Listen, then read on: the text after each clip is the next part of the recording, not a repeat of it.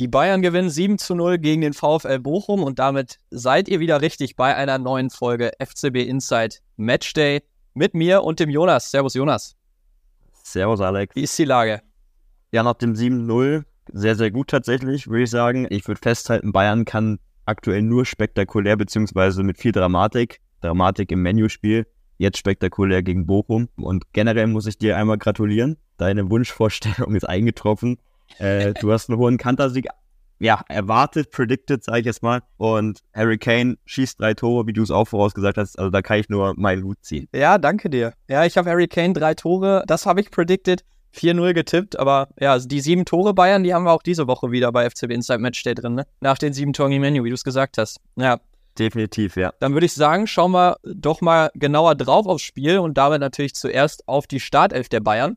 Äh, für dich irgendwelche Überraschungen dabei? Ich glaube schon, oder? Ja, ich muss generell sagen, ich war im Vorfeld sehr, sehr gespannt auf die Aufstellung. Wir hatten ja beide in der letzten Folge ja stark diskutiert, dass eigentlich einmal das Tell nach den zuletzt starken Leistungen, vor allen Dingen im Menu-Spiel, aber auch in den vorigen Spielen, mal jetzt einen Startelf-Einsatz verdient hätte. So ist es aber nicht gekommen, denn Kingsley Coman ist ja gestartet, ne? Genau, Kingsley Coman auf links, Sané und Kane natürlich vorne wieder mit dabei. Sonst auch überraschend, denke ich auf jeden Fall, dass Erik Maxim Choupo-Moting mit dabei war. Er in so einer Doppelspitze, hat Tuchel auch nochmal nach dem Spiel gesagt, mit Kane. Kane wurde auch nochmal so ein bisschen gefragt, was spielst du denn jetzt lieber? Doppelspitze mit Chupo oder hast du lieber einen hinter dir? Da hat Kane gesagt, ja, ähm, er, er, er kommt mit beiden gut klar.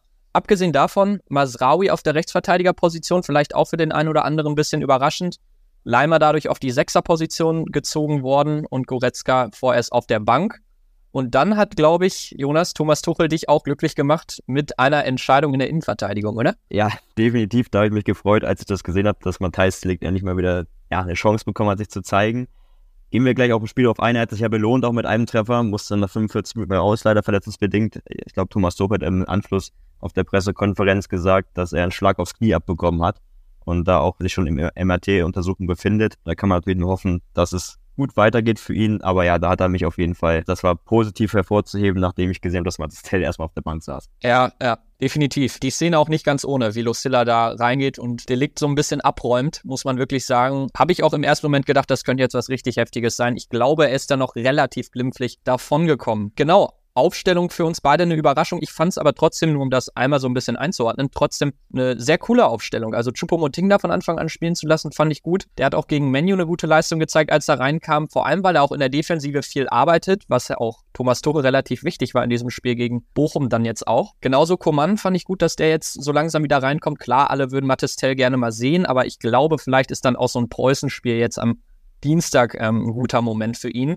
Ja, und dann auch ein Masraui, der da dann auch mal wieder ran darf. Also ich fand es erstmal alles in allem eine gute Startelf. Wollen wir aufs Spiel blicken oder hast du noch einen Take zu den elf Mann, die starten durften? Nicht, nicht groß. Ich kann mich dann nur anschließen. Ich fand es auch spannend, die Aufstellung generell. Also ich habe mich aufs Spiel dann gefreut, als ich die, als ich die Startaufstellung gesehen habe. Und ich denke, jetzt im weiteren Verlauf der Analyse werden wir natürlich auch drüber sprechen, wie sich die einzelnen Charaktere jetzt, die Rotationsspiele auch geschlagen haben. Definitiv. Genau, die Bayern kommen dann eigentlich sehr, sehr gut ins Spiel, wenn wir mal gleich reingehen. Choupo-Moting hat gleich eine richtig gute Chance. Koman mit einer überragenden Flanke auf Chupo. Der nickt das Ding eigentlich gut ein, aber Riemann dann mit einer Glanzparade, kann man nicht anders sagen. Aber da hat man direkt gesehen, dass die Bayern gut drin waren im Spiel, ne? Von Anfang an. Also hundertprozentig dabei. Ja, genau. Nach wenigen Sekunden, wie gesagt, diese Riesenchance schon durch, durch Chupo. Und generell war schon, was du meintest, sehr, sehr sinnbildlich für das gesamte Spiel. Das war Einbahnstraßenfußball, dadurch noch natürlich noch begünstigt durch, durch Abwehrfehler oder durch individuelle Fehler auf Seiten des VfL Bochum. Und dann steht es nach zwölf Minuten schon 2-0. Äh, dem Harry Kane springt da dem, der Ball Ball dann einfach vor die Füße, den er dann eiskalt einschiebt und ja, und dann nimmt das Ganze halt so ein bisschen seinen Lauf. Genau, dann kommen die Bayern richtig in Fahrt. Vorher auch noch nur ganz kurz zum 1-0, finde ich den Ball vom Coman auf Chupomoting auch überragend, wie er den rüberlegt, richtig gut. Hat mich auch für Chupo dann gefreut. Genau, aber dann kommen die Bayern in Fahrt, wie du es gesagt hast. Also Matthias Delikt da nach einer Ecke, wunderschöner Kopfball zum 3-0, dann Leroy Sané zum 4-0, dann aber muss man auch ganz ehrlich sagen, klar, das ist dann, das macht dann richtig Spaß zu sehen, wie die Bayern da spielen, aber auch Bochum, die da ganz abenteuerlich verteidigen. Also das 4 zu 0 eigentlich sinnbildlich dafür. Ähm, Chupomoting ähm, wollte ich schon sagen. Harry Kane spielt dann so einen Diagonalball auf Sané und da muss man sagen, der steht da Muttersehen allein. Also der hat da so viel Raum. Ähm, sehr naiv, wie Bochum das zum Teil verteidigt hat. Also wenn sie in Ballbesitz waren, dann haben sie den Bayern bei Ballverlust so viele Chancen gegeben, das auszukontern. Also das fand ich wirklich, ja, fand ich sehr, sehr eigenartig. Klar, die kämpfen dann trotzdem noch gut dagegen an, aber was sie den Bayern dafür Räume gegeben haben, halt wie gesagt, besonders beim 4-0, fand ich schon krass, um ehrlich zu sein.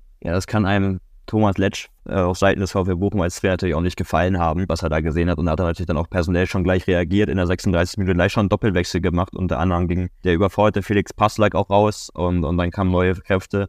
Aber so richtig geholfen, sage ich jetzt mal, als nicht. Stand 4-0 zur Pause. Nach der Pause hat Bochum ganz gut gegenhalten können erstmal, aber dann gibt es natürlich den Strafstoß. Ich weiß nicht, ob es für dich ein diskutabler Strafstoß, Strafstoß war, für mich nicht. Und dann macht Harry Kane natürlich den, seinen Doppelpack und äh, das fünfte Tor des Tages. Ja, genau. Wieder eiskalt links unten ins Eck ja, die Bayern machen dann gut weiter. Ich glaube, die zweite Halbzeit dann vergleichsweise unspektakulär. Vielleicht waren auch in der ersten Halbzeit, da würde ich mich mit reinnehmen, war ich überrascht, dass sie da so gut in Fahrt kommen, weil das hat man ja so ein bisschen vermisst aus den vergangenen Wochen, dass die Bayern von Minute eins an mal hundertprozentig da sind. Das, was sie ja auch eigentlich in der Vergangenheit immer ausgemacht hat, dass du sagst, die erste Viertelstunde der Allianz Arena, die musst du erstmal überstehen und dann hast du vielleicht eine Chance. Nee, dass die Bayern direkt hundertprozentig da sind. Das fand ich überragend und deswegen dann im zweiten Durchgang es etwas entspannter angehen lassen, deutlich mehr Ballbesitz natürlich immer noch, aber dann nochmal nachgelegt. Also Battistel dann wieder, müssen wir da wieder mit reinnehmen und Harry Kane mit einem Hattrick, ne? Ja, Battistel macht das, was er am besten kann, von der Bank kommen und treffen. War auch ein schönes Tor, muss ich sagen und generell, was du schon sagst, die Bayern haben weitergemacht. Es gab keine Leistungsschwankungen im Vergleich zu den letzten Spielen, wie zum Beispiel gegen Menu wo man ja das Spiel eigentlich vorzeitig entscheiden muss. Am Ende wird es nochmal knapp. Das war da überhaupt nicht so. Lag natürlich wahrscheinlich auch so ein bisschen am Gegner, dass Bochum einfach keine Mittel richtig hatte, dagegen gegen anzukämpfen. Und am Ende steht ein 7 zu 0 da. Harry Kane stürzt seinen ersten Dreierpack, den du ja prognostiziert hattest. Und jetzt geht's heute auf die Wiesen. Äh, jetzt geht's auf die Wiesen, haben sie sich natürlich auch irgendwo verdient irgendein Spieler, den du, den du besonders stark fandest, den du an der Stelle hervorheben willst aus den 90 Minuten? Ja, und zwar Choupo-Moting. Ich weiß nicht, wie er dir gefallen hat. Mir hat er sehr, sehr gut gefallen. Wir haben in den letzten Folgen sehr drüber auch gesprochen. Spielt Müller, spielt Musiala. Ich finde, Choupo-Moting hat ordentlich Pluspunkte, ordentlich Krieg gesammelt bei Thomas Tuchel mit seinen, mit seinen starken Leistungen jetzt auch. Und ich fand auch Harry Kane im Zusammenspiel mit Choupo-Moting deutlich stärker als in den vorigen Spielen. Vielleicht lag es jetzt auch so ein bisschen am Gegner, ich mag mich täuschen, aber ich weiß nicht, wie du es gesehen hast, aber ich fand Choupo-Moting gestern Weltklasse. Äh, Gehe ich hundertprozentig mit, äh, hätte ich an der Stelle auch gesagt, weil ich fand wirklich, genauso wie du es gesagt hast, die beiden haben sich super ergänzt. Chupo, der da auch gut gegen den Ball immer arbeitet, was ich echt stark finde, aber halt auch in der Box einfach richtig gut ist. Von daher für mich auch Chupo so ein Faktor, wo ich sage, man muss es nochmal gucken, wie es in den nächsten Spielen ist, aber wenn er so da ist und so abliefert, dann kann er auch wirklich in normalen Bundesligaspielen, wenn wir vielleicht mal eine Woche weiterschauen nach Leipzig, würde ich es nicht ganz ausschließen, ob er sich da vielleicht jetzt nicht für höhere Aufgaben auch empfohlen hat oder vielleicht in Kopenhagen mal, weil das mit ihm und Kane einfach sehr, sehr gut passt. Also das, ja, ich muss sagen, ich hatte so in der Sommervorbereitung hatte ich Chupo ein bisschen abgeschrieben, vor allem dadurch, dass Tell dann auch bleibt. Und dadurch, dass man auf V10 einen äh, Müller und Musiala hat und dann halt einen Kane im Sturm. Aber wenn man so einen Chupo hat, dann bin ich echt glücklich, dass die Bayern den im Kader haben und den immer mal wieder reinwerfen können. Also hundertprozentig. Was ich auch sehr erfrischend dazu noch fand, ergänzend dazu, dass sich ein Harry Kane mit Erik Maxim Choupo-Moting in der Box sehr, sehr stark abgewechselt haben. Ich weiß nicht, ob das mal so ein bisschen beobachtet mit den Laufwegen. In Harry Kane haben wir jetzt ja schon in den ersten Spielen gesehen, dass er sich sehr, sehr oft gerne fallen lassen hat. Und dann war teilweise die Box zwar nicht so voll besetzt, aber diese Stelle hat halt, oder ja, das hat halt Chumoting jetzt sehr, sehr stark genutzt und ist dann halt immer in der Box gewesen. Teilweise auch andersrum. Wir kennen ja auch Chumoting schon aus der Rückrunde, wo sozusagen wir keinen richtigen Stürmer hatten. Und dann ist er auch der Spielmacher teilweise gewesen, hat gut Beile abklatschen lassen und das hat mir gestern auch, wie gesagt, sehr, sehr gut wieder gefallen. Definitiv. Ähm, eine Sache dazu noch, ich glaube vor allem, er bringt die Flexibilität mit, dass wenn mal zwei Flügelspieler ausfallen, sagen wir mal Coman und Gnabry werden jetzt verletzt, dann kannst du halt auch einen Musiala gut mal wieder auf den Flügel ziehen, das was er ja auch damals bei Bayern am Anfang so ein bisschen am meisten gespielt hat, eigentlich auf dem linken Flügel. Und dann kannst du diesen Doppelsturm weiterhin spielen mit Choupo-Moting und Harry Kane. Also er bietet den Bayern sehr, sehr viele Möglichkeiten, umso besser, wenn er dann noch in so einer Verfassung ist. Ähm, sonst glaube ich, ein Spieler, den ich an der Stelle mal hervorheben möchte, ist Masraoui. Sehr, sehr gutes Spiel gemacht. Auch wirklich die Stats sprechen dafür ihn. Also er hat auch über 90 Minuten gespielt, 84 Touches, 85% Ballquote, 12 Pässe ins letzte Drittel. Dann hat er auch einen Assist mit dabei, mit fünf Chancen, die meisten Chancen kreiert, drei abgefangene Bälle. Also das kannst du wirklich immer weiter runterrattern. Die ganzen Stats sprechen für ihn. Fünf von acht gewonnene Zweikämpfe, ganz, ganz stark. Also Masraui mit einem richtig guten Spiel hat da sozusagen Leimer gut ersetzt, der dafür dann auf die Sechser-Position gerutscht ist. Genau, Leimer ist auf die Sechs gerutscht, das hast du gerade schon angesprochen. Und Masraui hat mal wieder den Vorzug bekommen auf der rechten Seite. Ich glaube,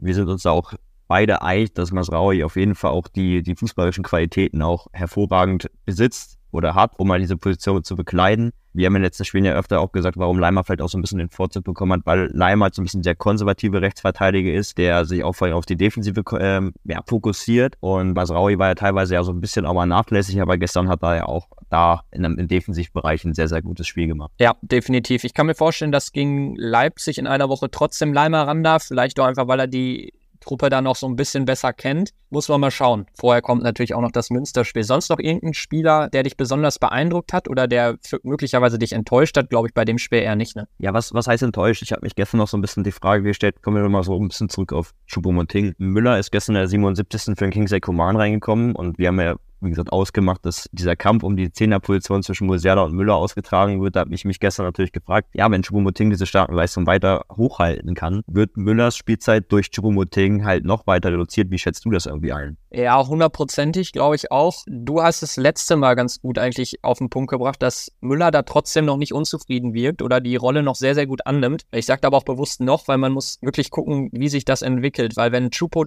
voll da ist, wenn Musiala voll da ist, dann wird es für Müller einfach eng. Vor allem, wenn du da noch zwei so starke Flügelspieler wie Sané und Koman hast. Also ich, ich kann das noch nicht ganz einschätzen, wie sich das entwickelt. Sonst muss man einfach immer sagen, die Saison ist lang. So groß ist der Bayern-Kader nicht, dass eigentlich für all, alle Spieler so ein bisschen Phasen kommen, wo sie dann mal mehr ran dürfen. Das glaube ich, dass Müller da definitiv nicht die ganze Saison außen vor bleiben wird. Dafür ist er auch einfach zu stark. Man muss aber auch nicht vergessen, beziehungsweise man darf auch nicht vergessen, dass Thomas Müller auch so ein bisschen um seine Zukunft beim FC Bayern spielt. Seine Zukunft ab nächsten Sommer ist offen. Gab es, glaube ich, noch keine Vertragsgespräche. Und ich kann mir schon vorstellen, also man kann es noch nicht richtig einschätzen. Ich kann mir einerseits vorstellen, dass Müller sagt, ich mache ab kommenden Sommer mit Abschluss der Heim-EM Schluss. Aber ich kann mir auch vorstellen, dass er noch wirklich so ehrgeizig ist und sagt, ey, ich möchte noch ein, zwei Jahre hinten dranhängen. Auch von mir aus gerne beim FC Bayern. Also da spielt er natürlich jetzt auch so ein bisschen um die Zukunft. Ja, genau. Ja, Vertrag läuft aus. Also von daher muss man das mal im Auge behalten. Sonst, wenn wir mal so ein bisschen kritischeren Blick das Spiel haben, ich fand trotzdem auch in der ersten Halbzeit wurde in unterschiedlichen Szenen immer wieder deutlich, wie schnell die Bayern in Bedrängnis kommen. Also vor allem, ja, wenn, wenn Bochum war ins letzte Drittel kam, da wurden die Bayern ja, sehr, sehr schnell unstrukturiert. Also Kim ist dann ab und an mal rausgerückt.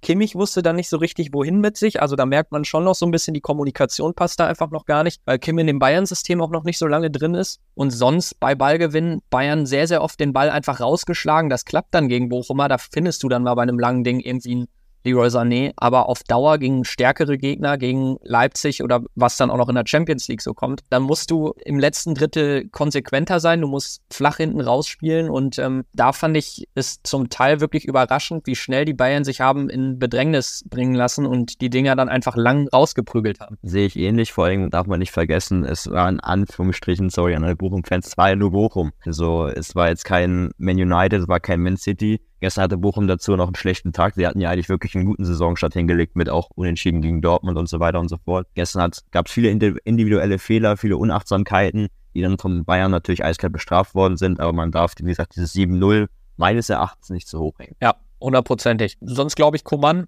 ist wieder, ist wieder da, finde ich geil. Ich bin ein riesen Koman-Fan, das auf jeden Fall. Und ja, Mattes Stell haben wir eben angesprochen. Vielleicht kriegt er ja gegen Preußen den ersten Startelf-Einsatz mal so richtig. Genau, und würde ich sagen, schauen wir auch schon mal langsam Richtung DFB-Pokal, wenn du nichts mehr groß zum Bochum-Spiel hast. Gerne. Genau, ich habe heute nämlich das Vergnügen, mit einem gebürtigen Münsteraner hier zu sitzen. Dementsprechend hat er wahrscheinlich auch gute Insights. Generell, was du schon meintest, es ist natürlich die Frage, beziehungsweise für mich stellt sich echt die Frage, wenn nicht jetzt, wann dann? Wann kommt Mattes Zellmann in die Startelf? Dementsprechend, ich erwarte ihn da in der Startelf. Aber zuallererst würde ich erstmal sagen, blicken wir erstmal auf auf Preußen Münster in sich. Ja, genau. Ja, Dienstagabend im Preußenstadion, im wunderschönen Preußenstadion. Nein, ist, ist nicht das schönste Stadion, aber trotzdem ein sehr interessanter Verein. Das kann man nicht anders sagen. Deswegen freue ich mich sehr auf das Spiel. Wen erwischen die Bayern da dann in dem Moment? Die erwischen gerade definitiv keine formstarken Preußen. Die haben zuletzt gegen Lübeck jetzt 1 zu 1 gespielt. Lübeck, die in der dritten Liga auch unten drin stehen. Zuvor haben sie dann mal einen ganz wichtigen Dreier geholt gegen Sandhausen. Ähm, ihr wisst es vielleicht, Preußen erst in, ja, seit dieser Saison wieder in der dritten Liga, haben den Aufstieg in der vergangenen Saison geschafft. Und deswegen aktuell ist definitiv Abstiegskampf angesagt. Und da sieht es bei den Preußen noch nicht gut aus. Das heißt, Bayern erwischt jetzt kein formstarkes Team. Ist klar, müssen wir nicht lange drüber reden, dass es auf jeden Fall ein Pflichtsieg ist und die Bayern das eigentlich souverän über die Bühne fahren sollen. Aber wer weiß das schon an so einem Dienstagabend im Pokal, wie sich so ein Spiel entwickelt. Preußen spielt aktuell vor allem definitiv keinen schönen Fußball, sehr ergebnisorientierten Fußball. Zumeist in so einer Dreierkette, haben dann auch vorne richtig klassische Neuner eigentlich auch schon, schon immer gehabt, auch schon in der Vergangenheit. Aktuell mit so einem Krodowski zum Beispiel. Sie haben da wirklich, wirklich mehrere. Andrew Wooten zum Beispiel auch oder ein Gerrit Wehkamp. Das sind alles richtige klassische Neuner. Ist die Frage, ob Sascha Hildmann die dann gegen Bayern bringen wird, weil da wird er natürlich gerne auf Konter spielen wollen und das sind wirklich Stürmer, die, die bringen ja wenig, wenig Tempo äh, mit. Ein Upamecano oder ein Kim könnten die sehr, sehr schnell ablaufen. Kann mir vorstellen, dass er sich da ein bisschen anders entscheiden wird, aber das nur so ein bisschen mal der Blick auf die Preußen. Erwartest du sonst irgendwas Besonderes personell von den Bayern oder, oder spielerisch? Hast du irgendwas im Kopf zu dem, zu dem Pokalspiel gegen Preußen? Ja, wie schon angemerkt, personell erwarte ich auf jeden Fall Tell. Ich hoffe auch, dass Matthijs Delikt vielleicht jetzt aus seiner kleinen Blessur möglicherweise am Dienstag schon wieder ran darf. Ich würde es mir auf jeden Fall wünschen, weil es auf jeden Fall, hatten wir in der letzten Folge auch schon gesagt, so ein Spiel ist, wo er sich nochmal zeigen kann. Das, die Chance hat er jetzt Gott sei Dank auch schon gegen Bochum. Aber gegen Preußen erwarte ich schon so ein, zwei personelle Veränderungen. Aber ich kann mir auch gleichzeitig vorstellen, dass Thomas Tuchel sagt, nee, wir nehmen hier nichts auf die leichte Schulter. Wir haben in den letzten Jahren sind wir immer frühzeitig im Pokal rausgeflogen und dass er sich dann natürlich so denkt, dieses Mal wollen wir natürlich wieder ins Finale kommen, am besten auch das den Pokal gewinnen. Dementsprechend ist so, ist so eine Mischung. Ich kann mir auf jeden Fall mal vorstellen, dass vielleicht mal Harry Kane mal eine Pause bekommt. Echt? Naja, das glaube ich nicht. Also ich glaube nicht, dass er, dass er das machen wird. Ich glaube, dafür ist es ihm, ja, ist es ihm auch einfach zu wichtig. Sonst, ja, ich erhoffe mir auch Mattes Tell, das auf jeden Fall. Aber ich glaube, sonst wird er schon da mit voller Kapelle auf den Sieg gehen gegen die Preußen. Ich bin gespannt. Also, falls hier Bayern-Fans dabei sind, die am Dienstag im Auswärtsblock sind, ähm, ist nicht der schönste Auswärtsblock. Das Stadion wird da gerade noch so ein bisschen umgebaut und da steht man jetzt gerade in der Gegend, gerade unterm Dach. Also, das ist alles, ja, nicht so schön, aber äh, vielleicht wird es ja trotzdem ein netter Kick und eine gute Atmosphäre, das auf jeden Fall. Von daher, ja, personell, ich weiß nicht, ob ich da sonst noch, sonst noch irgendwas großartig erwarte. Musiala kann ich mir gut vorstellen, dass der wieder reinrückt. Das wäre jetzt noch so eine Personalie, die ich da im Blick hätte. Definitiv. Und grundsätzlich sind wir uns ja einig, dass es eigentlich nur ein Pflichtsieg erstmal ist, dass es erstmal ums Weiterkommen geht, gut in den Pokal reinzustarten und dann steht ja auch schon mal die, die Auslosung an. Ja, und direkt danach dann das Leipzig-Spiel am Samstag. An der Stelle können wir vielleicht einmal kurz sagen, dass die nächste Folge dann ganz regulär in einer Woche wieder am Montagmorgen kommt. Bei so englischen Wochen, Jonas haben wir gesagt, so bei so Krachern wie gegen Menu setzen wir uns auf jeden Fall direkt dran. Bei dem Preußen-Spiel machen wir es jetzt nicht, sondern dann nach dem Leipzig-Spiel wieder, ne? So sieht's aus. Genau. Dann würde ich sagen, schauen wir doch mal so grob noch so ein bisschen auf Leipzig, oder? In Leipzig das Topspiel. Dann wirklich wieder, also man muss sagen, die Bayern kriegen da jetzt schon ordentliche Gegner zum Anfang mit Leverkusen, mit Menu in der Champions League, da kommt schon einiges. Leipzig in einer starken Verfassung aktuell. Hast du da schon, schon irgendwas im Kopf? Man muss natürlich noch warten, wie die Personalsituation dann auch bis dahin ist, ne? Sehe ich, sehe ich genauso. Grundsätzlich spielt Leipzig ja auch noch im Pokal, nämlich am Mittwoch wegen dem Supercup-Spiel, was, was die Bayern ja 3-0 verloren haben. Ich denke, das wird grundsätzlich auch so ein Ansporn sein für die Münchner da, ja, die Bogen wieder gerade zu ziehen und zu glätten und mal nochmal so ein Statement zu setzen. Das wird das Ziel sein, was Thomas Tuchel vorgeben wird. Aber was ich gerade schon anmerkte, RB Leipzig ist selber auch erstmal am Mittwoch im Pokal gefordert in Wien Wiesbaden, die ja auch ein sehr, sehr starkes Team in Liga 2 sind, auch gerade frisch aufgestiegen und ja, jetzt einen guten Ball in der Liga, in der Liga 2 spielen. Aber man kann es nicht anders sagen, die Neuzugänge bei RB Leipzig schlagen gut ein, sei es der Xavi Simons, der da richtig, richtig Wirbel für vorne sorgt und die gewinnen natürlich auch ihre Spiele. Manchmal nicht schön, gestern einen knappen Sieg in Gladbach gefeiert, aber sie gewinnen sie und dementsprechend sind sie natürlich hinter Bayern auch ganz nah dran. Genau, ja. Topspiel, also 18.30 und danach die Woche dann, ich möchte jetzt nicht zu weit blicken, geht es dann aber nach Kopenhagen, wo ich dann auch im Auswärtsblock mal dabei bin, freue ich mich auch sehr drauf. Von daher die Bayern mit einem richtig sportlichen Programm aktuell. Und natürlich ist es jetzt noch nicht so weit, dass, dass das Personal fehlt, was man äh, am Deadline Day nicht mehr gekriegt hat. Aber vielleicht, und das glaube ich, irgendwann wird diese Phase kommen. Und dann werden wir wahrscheinlich auch in der FCB Inside Matchday Folge mal darüber sprechen, wie man das Ganze dann umbaut, weil man sieht das schon ziemlich schnell. Das sagt auch Tuchel immer wieder. Ja, wenn da hinten dann mal wer fehlt, dann wird es richtig dünn, weil die Personaldecke da einfach so dünn ist in der Defensive, ne? Genau, aktuell Thomas Tuppe wirklich so ein bisschen die Qual der Wahl, hat auch gestern das gestrige Bochum-Spiel gezeigt, dass alle, die reingekommen sind, wirklich heiß auf die Spielminuten waren, die sie bekommen haben. Aber wie du schon sagst, es sind nicht alle Positionen doppelt besetzt. Weiß man nur, dass beispielsweise ein, ein Masraui ausfällt und vielleicht im Mittelfeld irgendwie ein Leon Goretzka, da wird ein Konrad Leimer auf zwei Positionen gebraucht. Das wird, wie gesagt, spannend zu sehen sein und dahingehend ist alles offen. Ja, ganz genau. Dann würde ich sagen, haben wir es soweit. Bochum, Preußen, Leipzig, alles mit drin gehabt heute. Vielleicht nach dem Preußen-Spiel geht es für mich vielleicht noch zum Flughafen, um die Bayern-Spiele abzugreifen. Vielleicht kriege ich ja noch das ein oder andere Zitat, was wir dann mal in den Podcast hier reinschneiden. Wäre ganz lustig. Ja, sonst, ich freue mich auf das Preußen-Spiel. Natürlich auch dadurch, dass ich so ein bisschen eine Verbindung zu dem Verein habe. Freust dich auch drauf, Jonas? Was, was tippst du an der Stelle vielleicht? Ich tippe tatsächlich ein ziemlich humorloses 0 zu 5. 0 zu 5, okay. Ja. Ja. Letztes Mal hat Bayern, glaube ich, 2000, oh, jetzt lass mich nicht lügen, 14 oder 15 bei Preußen gespielt im Pokal. Da wurde es ein, boah, schlechte Recherche, 3 oder 4 zu 1 Sieg für Bayern. Ich war damals im, im Auswärtsblock und äh, ich erwarte mir so ein so ein ähnliches Spiel. Also ich glaube nicht, dass es wirklich hoch wird. Ich sag, ich sag 3-0 für die Bayern. Gut, Alex, dann danke für deine Zeit. War wieder eine super Folge, würde ich sagen. Ja, definitiv. Waren 1 zu 4 damals, das musste ich natürlich jetzt noch schnell, schnell nachgucken. Nee, an der Stelle, danke auch für deine Zeit, Jonas. Dann hören wir uns nach dem Leipzig-Spiel wieder, würde ich sagen. So sieht's aus. Servus. Servus, ciao, ciao.